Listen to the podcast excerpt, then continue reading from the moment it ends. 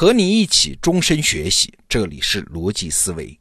最近呢，我看了一本十几年前的老书，是朱子岩写的《走下圣坛的诸葛亮》，副标题呢是《三国史新论》。那关于诸葛亮这个人，这本书提供的观点非常颠覆。我们心中的诸葛亮形象啊，大概有以下三个核心特征：第一呢，他有极高的智慧。无论是行军打仗还是外交内政，他都足智多谋啊。所以鲁迅不是半开玩笑的说吗？说孔明之智近乎妖，他像个妖怪那么聪明。那还有第二点啊，诸葛亮对于汉室朝廷和刘备那是耿耿忠心呐。他留下那句名言嘛，叫鞠躬尽瘁，死而后已。即使刘备在白帝城托孤的时候说过啊，我那个儿子阿斗、刘禅。如其不才，均可自取。他要是不行啊，您就上吧。但是诸葛亮没有，他仍然尽心竭力地辅佐后主，一点二心都没有。那第三点印象呢？是三顾茅庐之后，诸葛亮就和刘备关系非常密切啊。他是刘备集团的核心人物，从军师到丞相，地位极高。我们的印象，他在那个集团里面的地位仅次于刘备。但是我们都知道啊，这些形象呢是小说《三国演义》给我们营造的。那真实历史中的诸葛亮是什么样呢？哎，可以说上面讲的三个特征，他全部都不真实。我们先说智慧吧。其实诸葛亮的短板非常明显，他的长项呢是在于治理民政和外交，那短板呢就是军事指挥啊。所以，《三国志》的作者陈寿对他有一句评价，叫“应变将略非其所长”。他的长项不在战场上啊。这个话题讲的人非常多，我就不展开了。我们再说诸葛亮在刘备集团中的地位。那在真实历史中啊，在刘备集团中，诸葛亮的地位不但长期在关羽和张飞等人之下。甚至像什么庞统啊、黄忠啊、马超啊、糜竺啊这些人的地位和诸葛亮也不相上下。历史学家田余庆老师就说过嘛，刘备并没有把隆中对作为核心战略，更没有事事都问计于诸葛亮。很长时间里面啊，诸葛亮都不在刘备身边。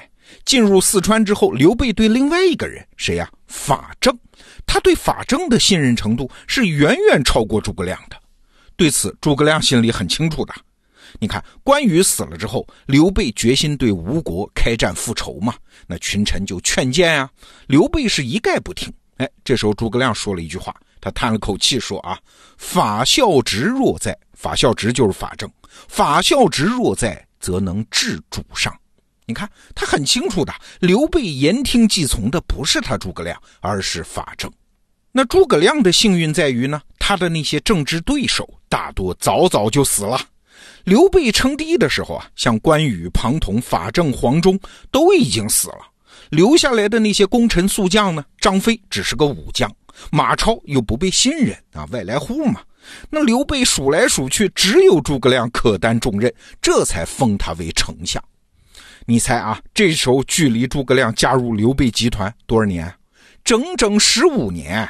所以这不是一个君臣愈合的故事，这是一个职场打拼的故事啊！好，最后我们再来说说最重要的一条：这诸葛亮对刘备的忠心，他到底有多少？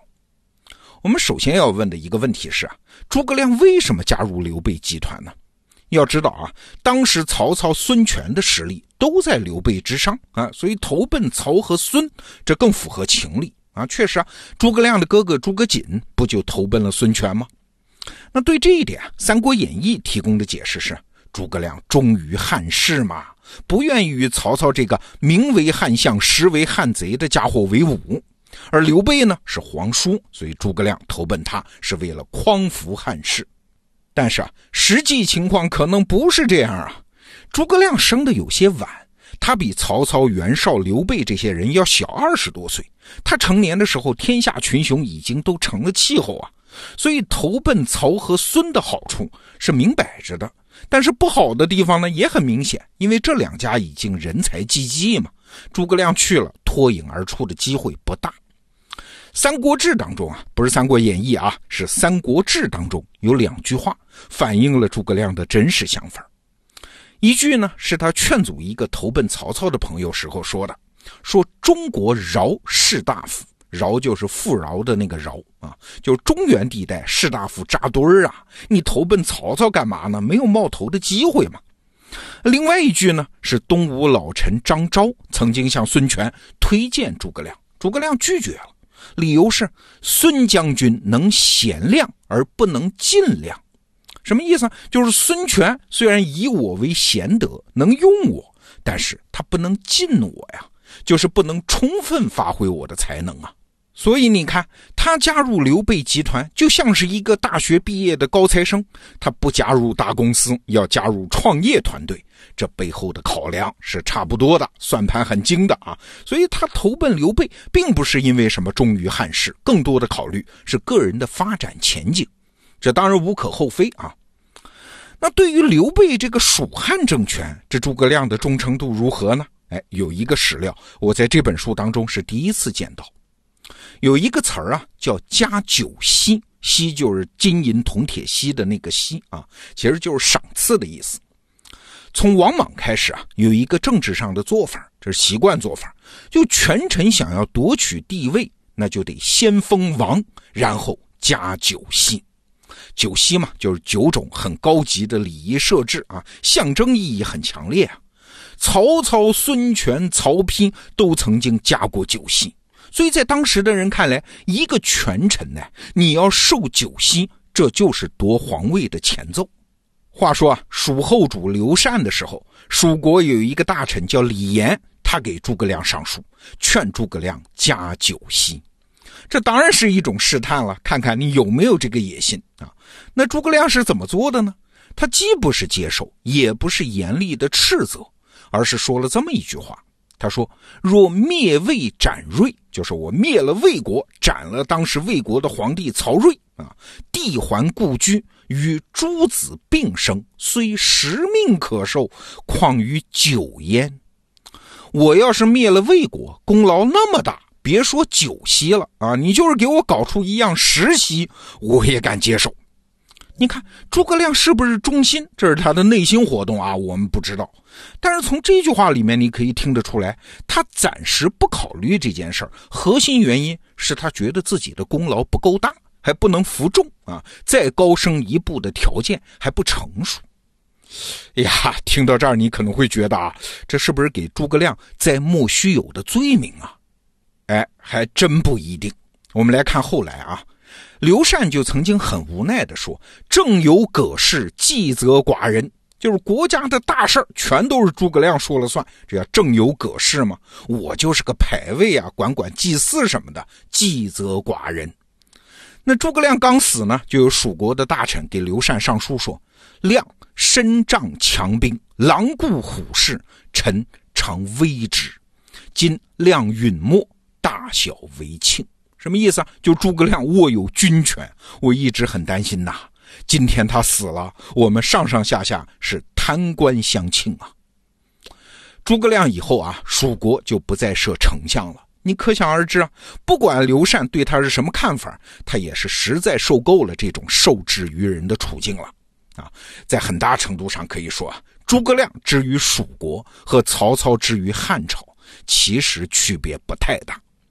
那今天我们来说这个话题，是想做翻案文章吗？啊，把诸葛亮抹黑掉？哎，抹黑一个两千年前的古人有啥意思嘞？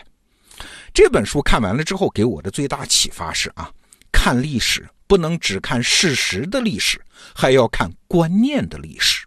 什么意思？我们都知道，《三国演义》是小说，是有很多虚构的成分啊。但是虚构和虚构还不一样嘞。像什么借东风啊、空城计啊这样的桥段，那作者罗贯中他心知肚明这是虚构的。但是诸葛亮忠心耿耿这个事儿，恐怕罗贯中自己也是深信不疑的。为啥？因为罗贯中生活在明代初年嘛，中国的皇权政治到那个时候，忠君思想深入人心了。所以，《三国演义》里面诸葛亮是正面人物啊，一个正面人物怎么可能大逆不道，心里想着篡位呢？这在罗贯中看来完全不可想象，所以诸葛亮就写成了那个样子。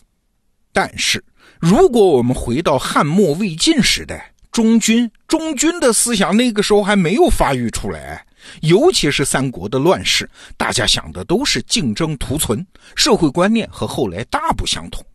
忠于朝廷的观念虽然也有，但那只是各种力量中的一种啊。当时啊，一个人如果他的威望、功劳，或者说上天的眷顾积累够了，那他当皇帝，当事人理解这也顺理成章啊。要不然王莽怎么能够是那么顺利的篡位呢？那曹操就是觉得自己还不够嘛。到了他儿子曹丕的时候，就觉得自己够了嘛，所以就把这个皇位给篡了。所以啊，当时诸葛亮即使有念头自己当皇帝，哎，无论是他自己还是当时的人，都不会觉得这是什么大不了的道德瑕疵啊。之所以没有做，是因为威望功劳不够而已。你看，这就是观念上的区别啊。有一句话你肯定知道啊，一切历史都是当代史。那这句话展开了说，就是一切写历史的人都是用自己时代的观念。来理解过去的事实，所以啊，我们今天讲的诸葛亮，并不是发现了什么新的事实，而是我们提醒你注意一个我们遗忘了的观念世界。好，这个话题就聊到这儿，逻辑思维，明天见。